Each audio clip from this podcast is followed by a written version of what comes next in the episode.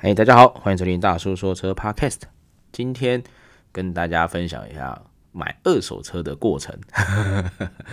哎，买二手车或买新车其实都 OK 啦。那为什么今天会聊到这个主题呢？是因为对，就是大叔最近也想要呃挑一台就是自己的车款，因为现在目前的工作就是要开车通勤，然后因为之前去大陆的时候把车子卖掉了，然后现在是先开家里的车子。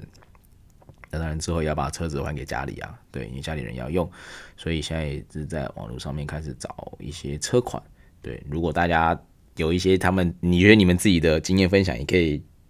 留言告诉我。对，那当然我就先讲讲我自己在找这个二手车的一个过程。当然我现在也还没买到啦，对，只是跟大家分享一下这个心路过程。就是呃呃，我觉得其实买车要看这个用车的状况，像。那大叔因为现在目前还没有小朋友，然后因为我算是通勤，所以呃油耗跟保养，然后长里程，这个是我比较会遇到的。因为我每天通勤，所以这个油耗对我来说是非常重要的。那因为我常常通勤，所以这个呃稳妥善率就是会不会常常出一些状况，然后掉卡就是车子抛锚，这个我也要考虑的。再是因为我的里程数会跑得比较高，所以在于车辆的有一些的一些，譬如说呃长周期的这种维修，就是要更换的零件，预防更换这种，这个也是我要考量的这个部分。当然我也不知道，就是那那有些人就是说，呃，我可能是要载小孩，所以我去大大空间，甚至于我可能只是一台呃不常开的车子，诶，那你有就会有这样的的的考量。所以我觉得买车要取决于自己的需求这样子。然后我在挑车的时候，其实坦白说，就是会有呃汽油车，然后柴油车、油电车跟纯电车这样子。那汽油车其实也有分，比如说涡轮的或者自然进气的这样子。那因为你从男生开车 会比较想要有一些动力操控，那大排量的话，其实那个税金会比较高。虽然可能车价比较便宜，但税金比较高，油耗也不见得会好，所以这个也是可以纳入你的考量重点。那因为大叔上一台车是 Golf 的 Variant 1.4 TSI 有挂 Turbo 的，所以我觉得呃有涡轮的这个特性我比较喜欢。那柴油车的话，其实它是怎么讲？它的油耗表现非常好，然后它的油价就是也比汽油车来的低。然后它的动力，诶，它的扭力又大，但是它因为是柴油车，所以它会有 EGR 跟 PDF，就是呃类似那个就是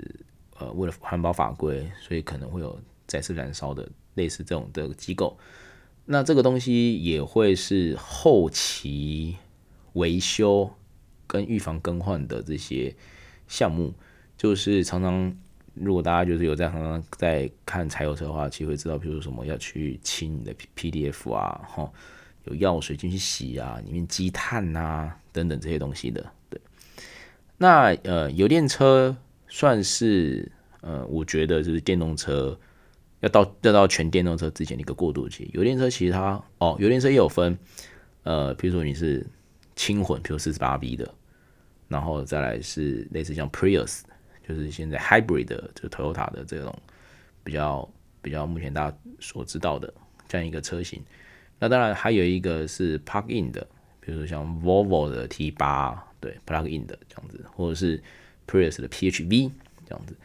那呃，因为它有电池，它有呃它有电池，对，也有马达，对，所以它对于整个燃油的效果表现算是非常好，因为。我一个同事，他就是每天就是竹北到呃林口上班，然后他开 Prius，哇，平均油耗一公升可以到二十五，对。然后我还有个车友更夸张，他说他之前是买一台呃就是家里家里的车子汽油车，对。然后他同样的一个上班时段呢，然后呃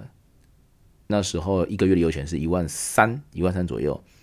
然后换了 Prius 的这种油电车。好像是剩下多少三千还是四千块一个月，然后他前阵子换了 PHV，不到一千块。对，因为 PHV 就是，但是 PHV 其实就是呃你要充电，就插电的，对，然后基本上它是电。然后如果你的电力用完了，就是你可能可能原本的电用完了，或是你比如下山回充这种也用完了，它就会启动就是车上的引擎，嗯，应该叫发电，呃，这这个这个这个叫什么？呃，应该叫做发电机，对，它是供电，哎，它是去烧，然后让把车子回充这样子，对，所以它的表现会还蛮不错的。大叔之前有一个车友，他是开 Outlander 的 PHV，对，他说他开了三万多公里，然后他也去清近，然后开去开上去呢，对，电池用光了，然后开下来呢，哎，电池好像也充的还蛮多的，对，然后他开那台车呢，最大毛病是什么？就是忘了加油。所以他那时候好像开了三四万公里吧，汽油泵不就坏了，因为里面的油放太久了，都没在用。对，但是呢，呃，这种油电车的优点就是它非常省油。那它会遇到的一些问题就是电池马达的这个呃故障，就是相较于燃油车，你会多额外的这些东西。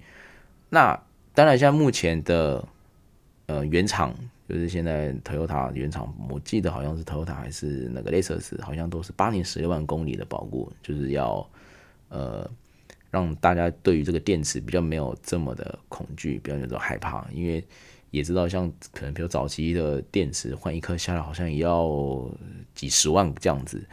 那其实大家就会想说，那是不是把剩下的油钱，其实坦白说就是补贴在那个电池上面，所以这也会是一个比较需要考虑的。那当然，对于我来说来讲，油耗这油耗的部分，我觉得呃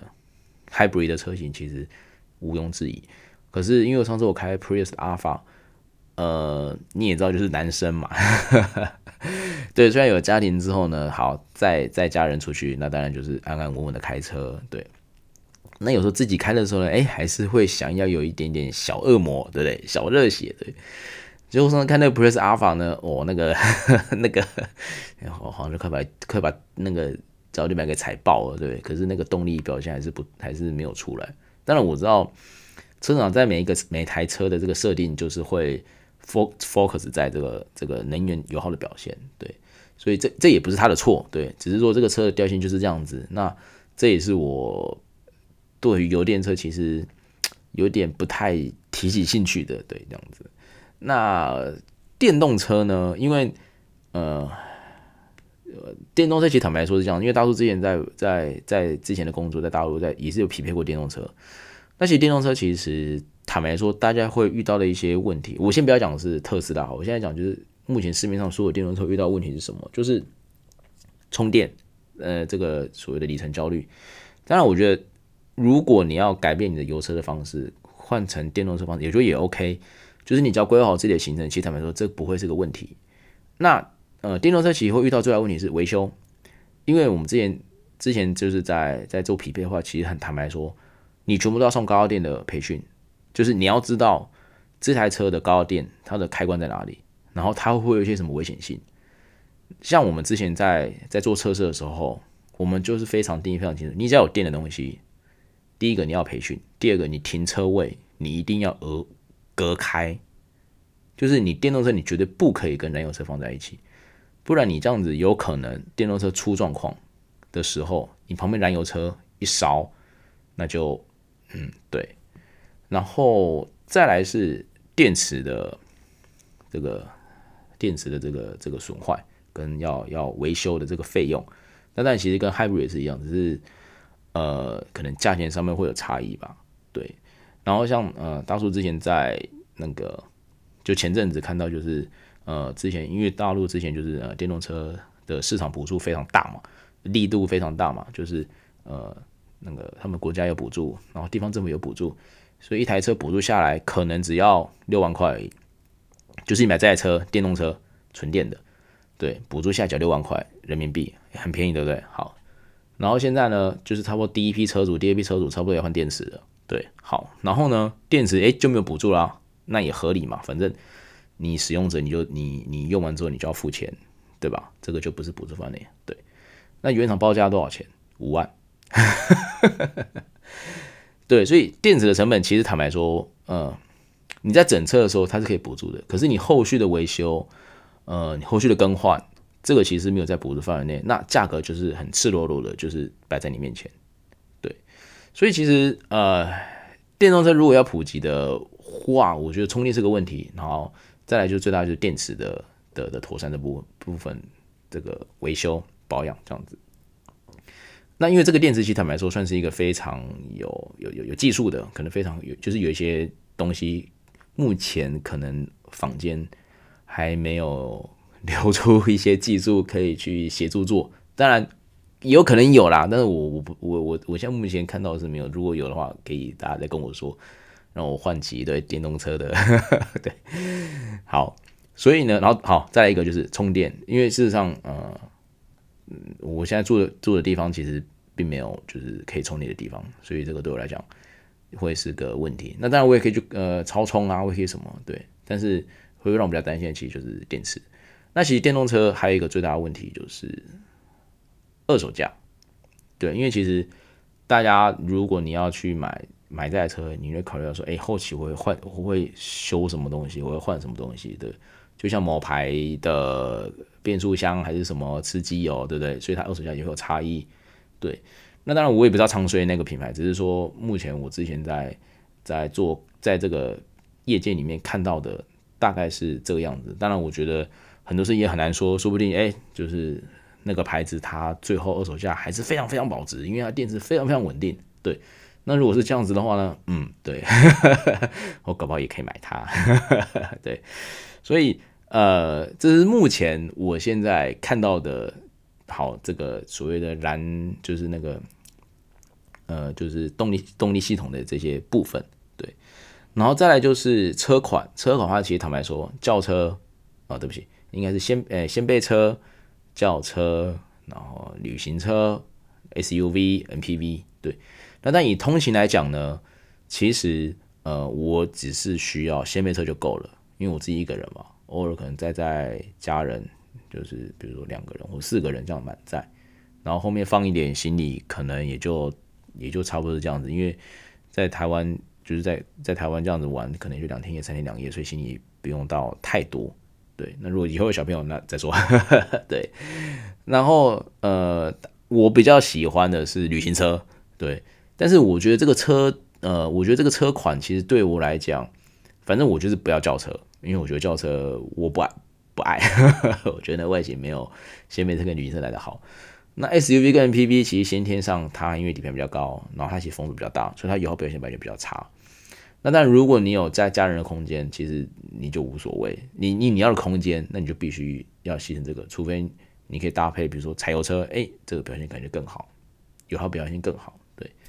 然后再来就是，当然就是最要就是价格嘛，对不对？所以如果是说，譬如呃，在这样的价格带里面，你找到一台呃你喜欢的，哎、譬如然后找一台我喜欢的五门车款，就是非轿车，呵 呵对，五门车款，然后呃，它的表现油耗表现非常好。然后妥善率也高，然后它还有一些小乐趣，最好是后驱，哎嘿嘿，那应该就可以下手了。对，好，就是大叔在挑车的这个这个考量上面呢、啊，对，也可以跟大家分享一下。那如果大家对于挑手车也有一些经验分享，也可以呃到大叔搞怪日记的粉丝专页也可以私讯给我，你可以让我知道。对，这样子我们也可以互动嘛。对，搞不好下一集我也可以。呃，回答听众的这些问题啊，然后，诶，你的想法搞不好会是我当初没想到的，还是说你有车要卖的？对，好，讲太多了。